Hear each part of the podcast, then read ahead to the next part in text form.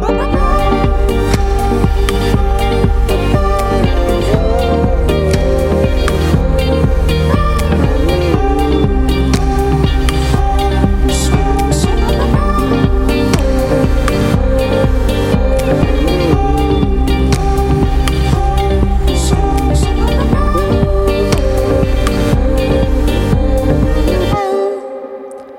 Bonjour à toutes, bonjour à tous, bienvenue dans la Méridienne. Nous sommes mercredi 22 septembre et il est 13h si vous nous rejoignez sur Radio Phoenix.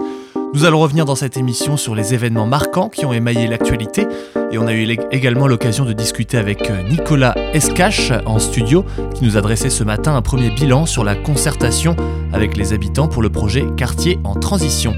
On a également au programme comme chaque mercredi une revue de web que je vous confierai en fin d'émission mais avant tout cela on va faire le point sur l'actualité du jour.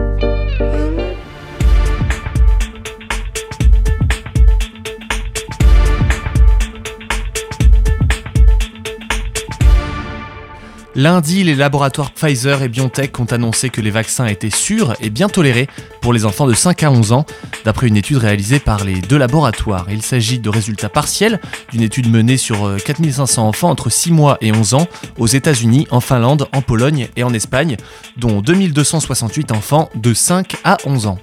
Bien sûr, il faut adapter le dosage, mais euh, une plus faible dose semble permettre un résultat aussi probant que les doses normales sur les 16-25 ans, et les effets secondaires possibles semblent être les mêmes. Hier soir à Paris maintenant, une automobiliste a percuté 5 personnes avec euh, sa voiture sur les Champs-Élysées. 3 personnes sur les 5 touchées sont actuellement dans un état grave et sont à l'hôpital. Une enquête est en cours, mais la conductrice avait vraisemblablement ingéré du gaz hilarant avant de prendre le volant. En effet, les ballons remplis de protoxyde d'azote ont été retrouvés dans sa voiture et la conductrice semblait être en train de se filmer en, ayant, en en ayant l'usage peu avant l'accident. Pour rappel, le protoxyde d'azote ne fait toujours pas partie des substances interdites au volant. En Australie, un séisme de magnitude 5,9 a été mesuré ce matin provoquant la panique chez les habitants alors que le pays n'est pas très sismique en général. Ce séisme a été ressenti très loin de son épicentre puisque les secours ont reçu des appels à Dubbo, qui se situe à 700 km de l'épicentre. Le Premier ministre Scott Morrison a rassuré la population indiquant qu'il n'y avait pas de victimes pour ce séisme, bien que les bâtiments ont fortement tremblé dans le sud-est de l'Australie. Le Haut Conseil des finances met la pression sur le gouvernement ce matin. Le dernier budget du gouvernement est dans l'œil du cyclone de l'instance qui dit ne pas pouvoir donner d'avis éclairé car le rapport serait incomplet. En effet, le budget actuel, comme il est présenté par le gouvernement, n'inclut pas le plan d'investissement et le revenu d'engagement pour les jeunes, qui devrait coûter plusieurs milliards à l'État. En 2016, déjà, le Haut Conseil des finances avait critiqué le budget présenté par le gouvernement Hollande. À l'époque, la faute à beaucoup de dépenses affichées pour peu de recettes. Enfin, hier, une tentative de coup d'État a été évitée au Soudan. Elle serait due à des anciens responsables d'Omar el-Béchir, l'ancien président, qui a gouverné pendant près de 30 ans. Il y a deux ans, une révolte populaire avait permis le renversement de l'ancien dirigeant qui est désormais emprisonné à Khartoum. Il sera jugé pour le coup d'État qu'il avait porté au pouvoir en 1989 et aussi pour génocide et crimes contre l'humanité des faits qui lui sont reprochés depuis le conflit au Darfour. La transition démographique, euh, démocratique est toujours faible et les anciens responsables euh, sous son régime tentent de déstabiliser cette transition. Vous écoutez La Méridienne sur Radio Phoenix. Après ce récapitulatif des informations de la journée, je vous propose un entretien avec euh, le maire adjoint à la ville durable, Nicolas Escache, qui est venu en studio ce matin pour aborder les sujets de la transition écologique des territoires et notamment à l'échelle des quartiers. Je vous laisse écouter cette entrevue. Pour la Méridienne, nous rencontrons euh, Nicolas Escache, donc maire adjoint à la ville durable de Caen, que nous avions déjà rencontré pour la présentation du projet Quartier en transition.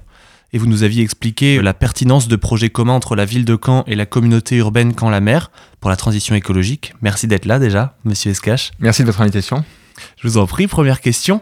Vous venez de terminer la première semaine de concertation, notamment à l'aide de l'Institut 2 degrés. Comment cette première semaine s'est passée concrètement euh? Bah, Très bien. L'Institut 2 degrés à la fois assuré des permanences dans les pôles de vie et est allé à la rencontre des habitants, dans les marchés, à la sortie des écoles, euh, dans la rue.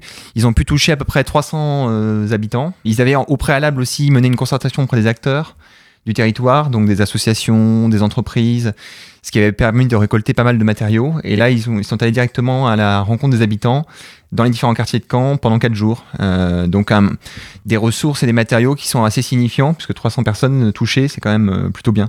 Mhm. Euh, quelle est la prochaine étape après cette concertation? On sait que vous avez un calendrier assez assez complet de ce qui va se passer maintenant, mais expliquez-nous un petit peu concrètement comment ça va, comment ça va se passer ensuite. Alors, ils ont collecté euh, l'ensemble des matériaux sur une carte, qui est d'ailleurs disponible sur le site de la ville de Caen. C'est une carte interactive qui a été nourrie au fur et à mesure de la semaine. Alors, c'était d'ailleurs assez enthousiasmant de voir progressivement euh, le nombre de ressources cartographiées. Alors, ça peut être des lieux, ça peut être des personnes, ça peut être des, acteurs, euh, ça peut être des espaces. Mhm. donc, on a vu grandir progressivement ce, cette carte des initiatives et des engagements euh. Ils vont revenir au mois d'octobre, euh, à la fois pour participer à la biennale euh, in situ, organisée par le pavillon, et également pour pouvoir mener la deuxième phase, qui est une phase plus opérationnelle, c'est-à-dire à partir de ces ressources, travailler sur une structuration de la transition dans les quartiers, à partir de projets, d'initiatives extrêmement concrètes. Hein, l'idée, c'était une, idée en deux temps. C'était à la fois de, cartographier ce qui existe sur le territoire en, termes de potentiel.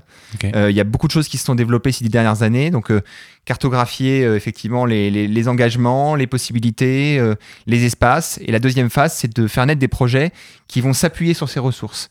L'idée, c'est de travailler sur une circularité de quartier, du circuit court en fait du projet. Donc de travailler sur des projets qui s'appuient sur euh, les richesses qui sont présentes dans les quartiers. En quoi justement travailler avec un institut euh, comme celui de 2 degrés, qui me semble vient de Bordeaux, euh, ça a été fondamental pour, euh, le, pour ce projet? En quoi faire venir un acteur mm. extérieur a été fondamental pour le projet? d'abord, moi je trouve que c'est jamais négatif de faire venir des bureaux de l'extérieur parce que le, il, dresse souvent un regard, il porte un regard sur le territoire qui est un regard plus objectif. Euh, il challenge aussi euh, nos méthodes. Donc je mhm. trouve que c'est toujours intéressant, euh, évidemment, faut pas faire que ça, mais c'est toujours intéressant aussi de faire venir des personnes qui ont l'habitude de euh, parcourir d'autres villes et qui peuvent amener des choses au territoire.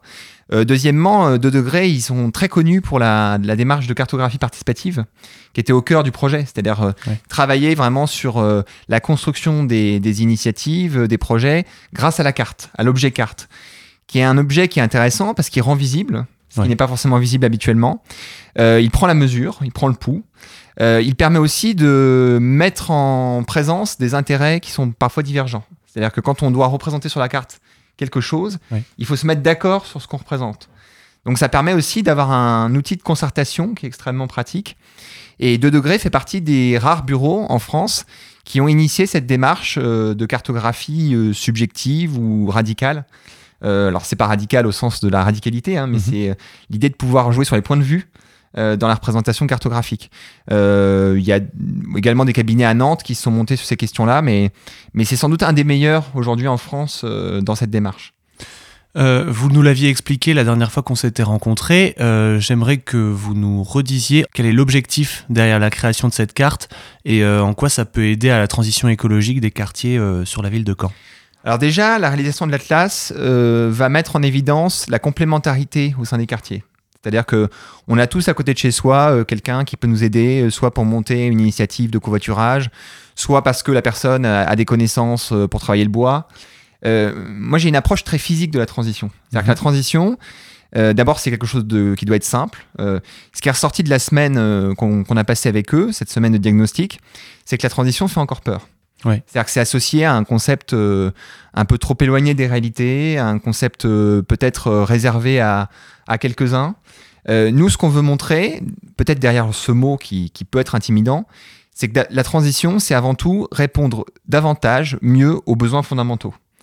Ces besoins fondamentaux, ils sont menacés par les crises que l'on connaît aujourd'hui et qui sont à venir. Et sans doute que les premières personnes qui vont subir ces crises, c'est les personnes qui sont les plus en situation de précarité. Donc nous, ce qu'on dit, c'est que euh, mener des transitions, c'est d'abord répondre aux besoins fondamentaux, c'est d'abord répondre aux besoins du quotidien, et ce sera la meilleure façon finalement de fédérer pour répondre ensuite aux enjeux euh, de la planète en termes de changement climatique, de d'érosion de la biodiversité. Et à l'inverse, euh, s'engager pour des, des causes qui peuvent être des causes qui dépassent le territoire, c'est la meilleure façon de structurer notre territoire. Et ça, c'est un message qui est difficile encore à faire passer. Donc on, on va aussi se réunir avec le cabinet pour pour pouvoir aussi ajuster peut-être les échanges qu'on va avoir, parce que vraiment, c'est le message qu'on veut faire passer. Ça a été, ça a été notamment très bien mené à Grande-Sainte.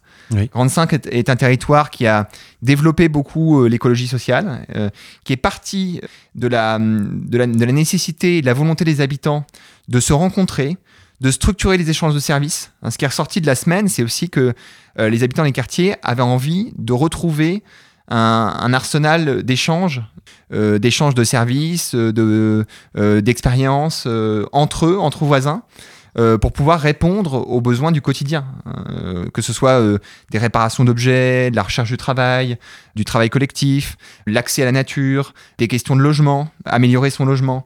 C'est des questions très simples et la transition peut répondre à ces questions. La semaine dernière, j'ai eu l'occasion du coup de rencontrer euh, des membres de l'Institut de degré euh, à la permanence du centre, donc le vendredi. Ce qui est ressorti des échanges que j'ai pu avoir avec eux, c'est qu'une initiative à si grande échelle n'avait jamais eu lieu sur le territoire français. Souvent, ça se faisait par quartier, mais pas à l'échelle d'une ville entière.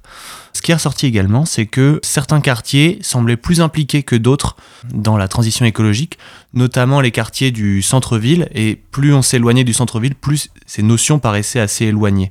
Qu'est-ce que vous auriez à, dire par rapport à cela? Et euh, en quoi vous voudriez faire évoluer les mentalités, euh, notamment des zones plus périphériques? Alors, sur vos deux points, effectivement, vous avez raison de souligner que cette initiative, elle est, unique euh, en France.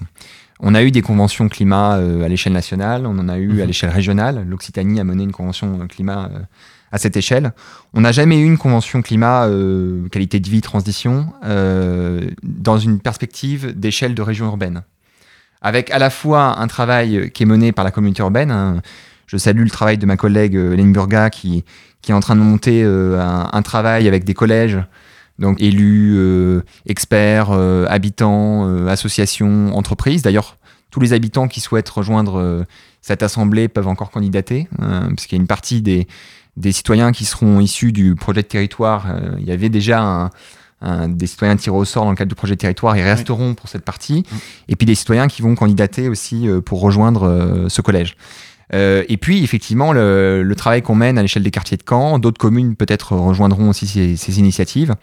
Donc, c'est vraiment, c'est vraiment assez unique, cette, euh, cette, cette euh, articulation entre les échelles et ce travail synchrone entre plusieurs échelles. Oui. Alors, ce que vous dites sur les quartiers, moi, je, je, je, ne cible pas un quartier par rapport à un autre parce que, comme je disais tout à l'heure, il y a un enjeu à pouvoir montrer, démontrer, et il faut qu'on puisse le démontrer que la transition, ça n'est pas quelque chose de déconnecté, mais c'est quelque chose qui est associé à des problèmes du quotidien. Et effectivement, il y a des zones à Caen où euh, des problématiques euh, se posent, des craintes euh, se font sentir. des craintes sur la présence des services, des craintes sur l'articulation et le lien social, qui ne sont pas forcément toujours justifiées, parce que parfois les services se recomposent, ils ne sont pas forcément absents. Mais il y, a beaucoup de peur. Il y a aussi évidemment parfois des situations euh, qui sont euh, compliquées, qui sont sérieuses. Et euh, je pense que les, premiers à adhérer à cette transition, ça doit être ces personnes-là. Mhm. Parce que nous, on est là pour eux. C'est-à-dire que la, question de la transition, pour moi, c'est pas une question qui est complètement déconnectée du territoire. C'est avant tout une lutte contre la précarité. Je, je l'avais dit au début de, de mon mandat et, et on, partage cette, cette, ambition à la fois avec Julie Kalberg, euh, avec Aline Burga, avec Marc Le Cerf. C'est vraiment de, travailler sur la précarité comme un, comme, comme un élément euh, moteur central de la question de la transition. Tout à fait. Euh, c'est d'ailleurs les, les, retours que j'ai eus. C'est vrai que dernièrement, à Radio Phoenix, nous avons fait beaucoup de beaucoup d'entretiens avec des associations locales. Euh, des, associations qui euh, prônent la, réorganisation des quartiers, mmh. la réappropriation des mmh. rues, euh, des rues de la ville. Et, c'est vrai que cette, cette notion revenait assez souvent de, certes, une transition écologique, mais une transition écologique à bon escient, avec aussi un fonds social. Tout fait. comment est-ce que vous comptez articuler ces deux notions, sachant que il ne doit pas y avoir, je pense, de transition écologique sans volet social à côté?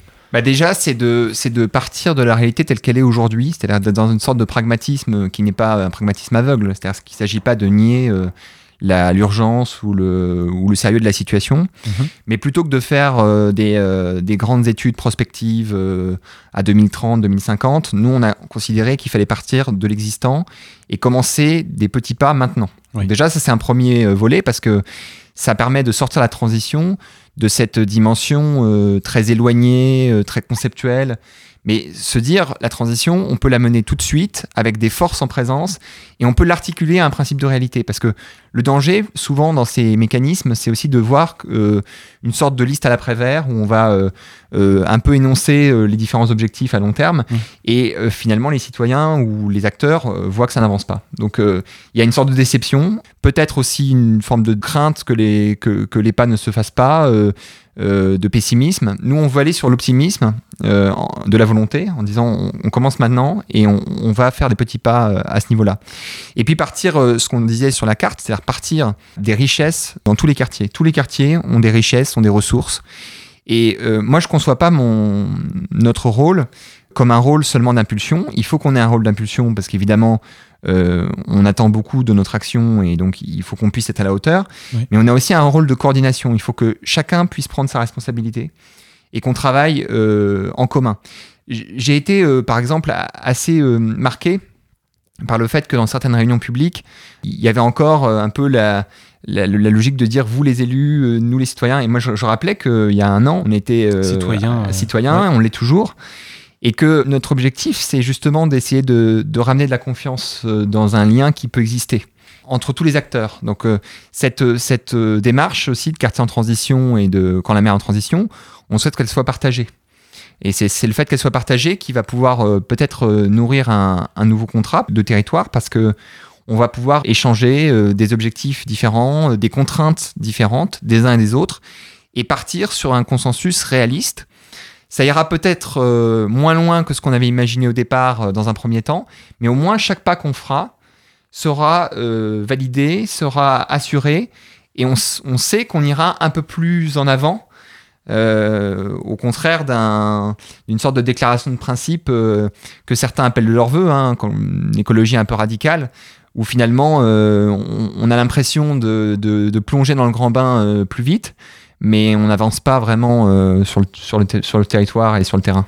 Par rapport justement à toute cette concertation que vous avez eue la semaine dernière, quels grands enseignements est-ce que vous tirez?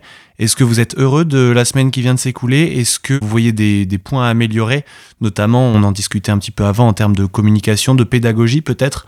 Euh, je ne sais pas si vous avez quels grands enseignements vous tirez de la semaine dernière? Oui, bah, les rentrées sont toujours chargées, donc il y a beaucoup de, il y avait beaucoup de projets en cette rentrée. Euh, il est normal que les initiatives auxquelles on peut participer euh, entrent un peu en, coexistence. Mhm. je pense que la deuxième phase, la deuxième semaine va être beaucoup plus facile parce que déjà on va effectivement avoir préparé les esprits avec cette première semaine. On va pouvoir communiquer sur les dates sans doute plus en amont. Donc on espère vraiment que ça, va continuer à s'accroître, cette, mobilisation, surtout dans cette phase opérationnelle, qui est très importante. On va continuer aussi à rencontrer euh, tous les acteurs, je pense aux associations. Je salue par exemple le travail que mène Vendouest. Oui, que nous avons reçu euh, Voilà, que reçu, euh, qui, qui, mène un festival en ce moment qui est extrêmement intéressant et qui va tout à fait dans le même sens que mm. ce qu'on fait. Donc on va continuer aussi à pouvoir coordonner ces, ces initiatives. Euh, la biennale va jouer un rôle aussi euh, important. Euh, donc effectivement, j'ai confiance dans le fait que le processus va progressivement monter en adhésion. Et là, on entre vraiment dans trois mois qui sont trois mois cruciaux. On n'a pas évoqué la, plateforme participative menée par ma, par ma collègue Sophie Simonet. Jusqu'en décembre, la possibilité pour les habitants, les acteurs du territoire de faire remonter des projets. Je, rappelle jusqu'à 400 000 euros d'investissement. C'est mmh, énorme. Hein. Ça veut dire que c'est des, des, projets qui, qui peuvent être des projets, euh, y compris infrastructurels. Hein. Une, une, piste cyclable, par exemple, euh, ça coûte 400 euh, 000 euros. ça, ça, dépend évidemment du. Donc, de la potentiellement, si des citoyens souhaitent engager un projet, de, un projet de la sorte, un projet d'une telle envergure, il peut faire remonter ce projet-là et la ville peut aider à. Je le, je le précise parce que c'est parfois on a tendance à voir le, le budget participatif comme des éléments un peu gadget. Euh, là, on est vraiment sur des sommes qui permettent à des citoyens, des habitants, de prendre en main un projet qui est un projet d'envergure qui va changer très profondément euh, leur quartier. Et donc ça, ça s'articule tout à fait, enfin les initiatives s'articulent, c'est-à-dire que euh, des, habitants qui, ont, qui seront passés peut-être par la phase de concertation dans le quartier en transition, qui auront rencontré de degrés, peuvent tout à fait voilà, proposer un projet sur la plateforme et, et évidemment, ça sera soumis au vote. Euh, il y a une publication des projets sur la plateforme, mais chacun peut, relayer ces éléments-là, euh, évidemment, sur la plateforme. Merci beaucoup. Nicolas Escache, euh, pour, pour toutes ces précisions. Et donc j'espère que, j'espère que le projet Quartier en transition, et puis vous avez également le projet Tea Time, quand la mer, tout ça s'articule finalement mm. dans un mélange assez homogène. Mm. Et j'espère que tout va réussir à, à aboutir. En tout cas, c'est ce que, oui, j'espère, je l'espère fortement pour la ville et pour les différents quartiers de Caen. Merci d'être venu. Merci de votre invitation. Et puis à très bientôt. À bientôt. Vous êtes toujours sur la Méridienne sur Radio Phoenix. Je tiens à remercier encore euh, Nicolas Escache d'être venu me voir en studio pour cette interview en léger différé. Et on reparlera de ces sujets dans quelques semaines à la concrétisation des différents projets euh, pour, euh, pour la ville de Caen.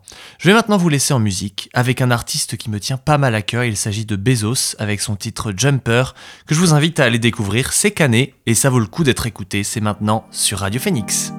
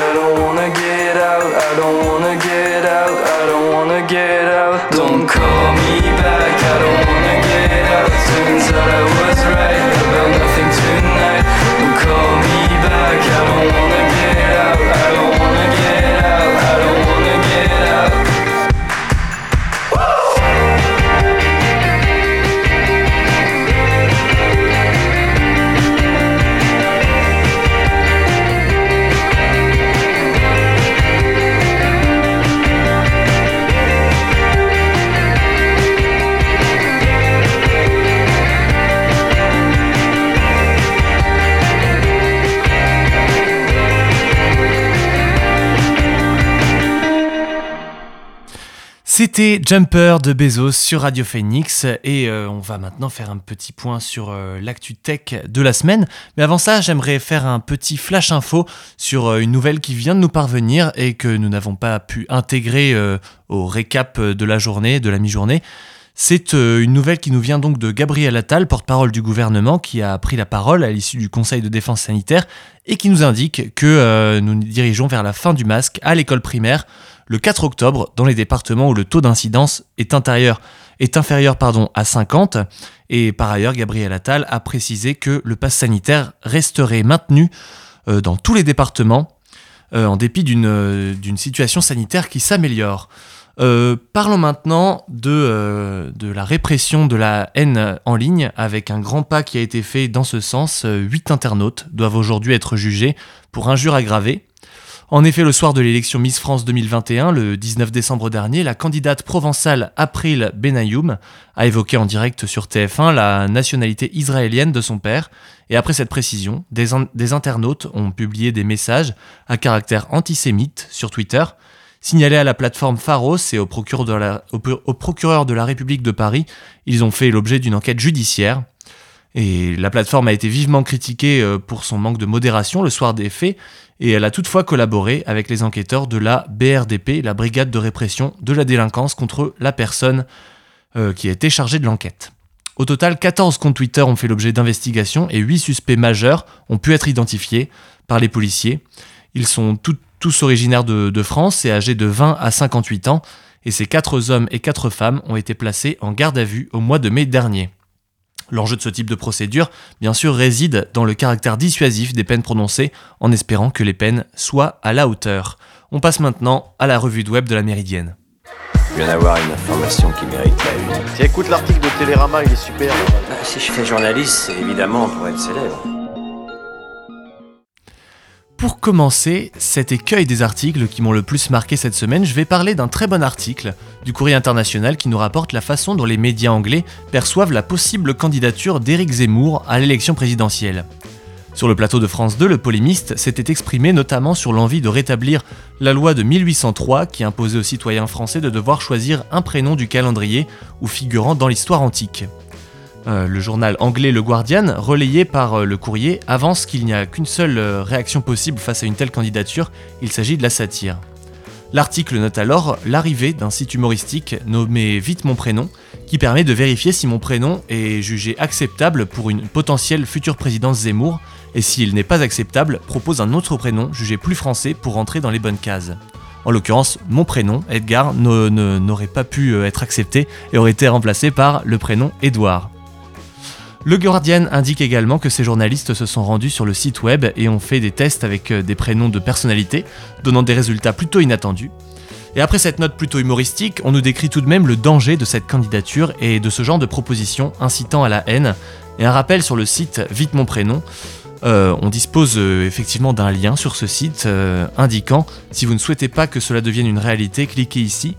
Et le lien renvoie alors vers les listes électorales françaises pour 2022 Très bon article donc, vous pouvez retrouver l'original du Guardian rédigé par euh, Kim Wilshire sur leur site. Euh, la façon dont il est rapporté par le courrier international est également intéressante et elle est disponible gratuitement.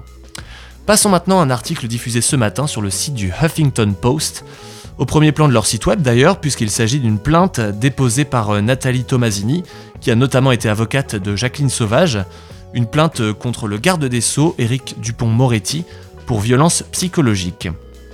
L'accusé dit avoir été insulté violemment et menacé au moyen du poing levé pendant un procès aux assises d'Evreux en février 2020.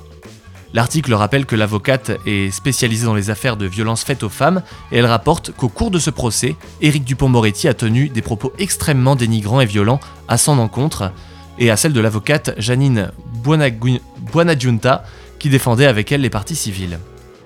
Elle témoigne aussi du fait que M. Dupont-Moretti aurait déambulé devant les jurés en tenant l'un des fusils de chasse placés sous scellé.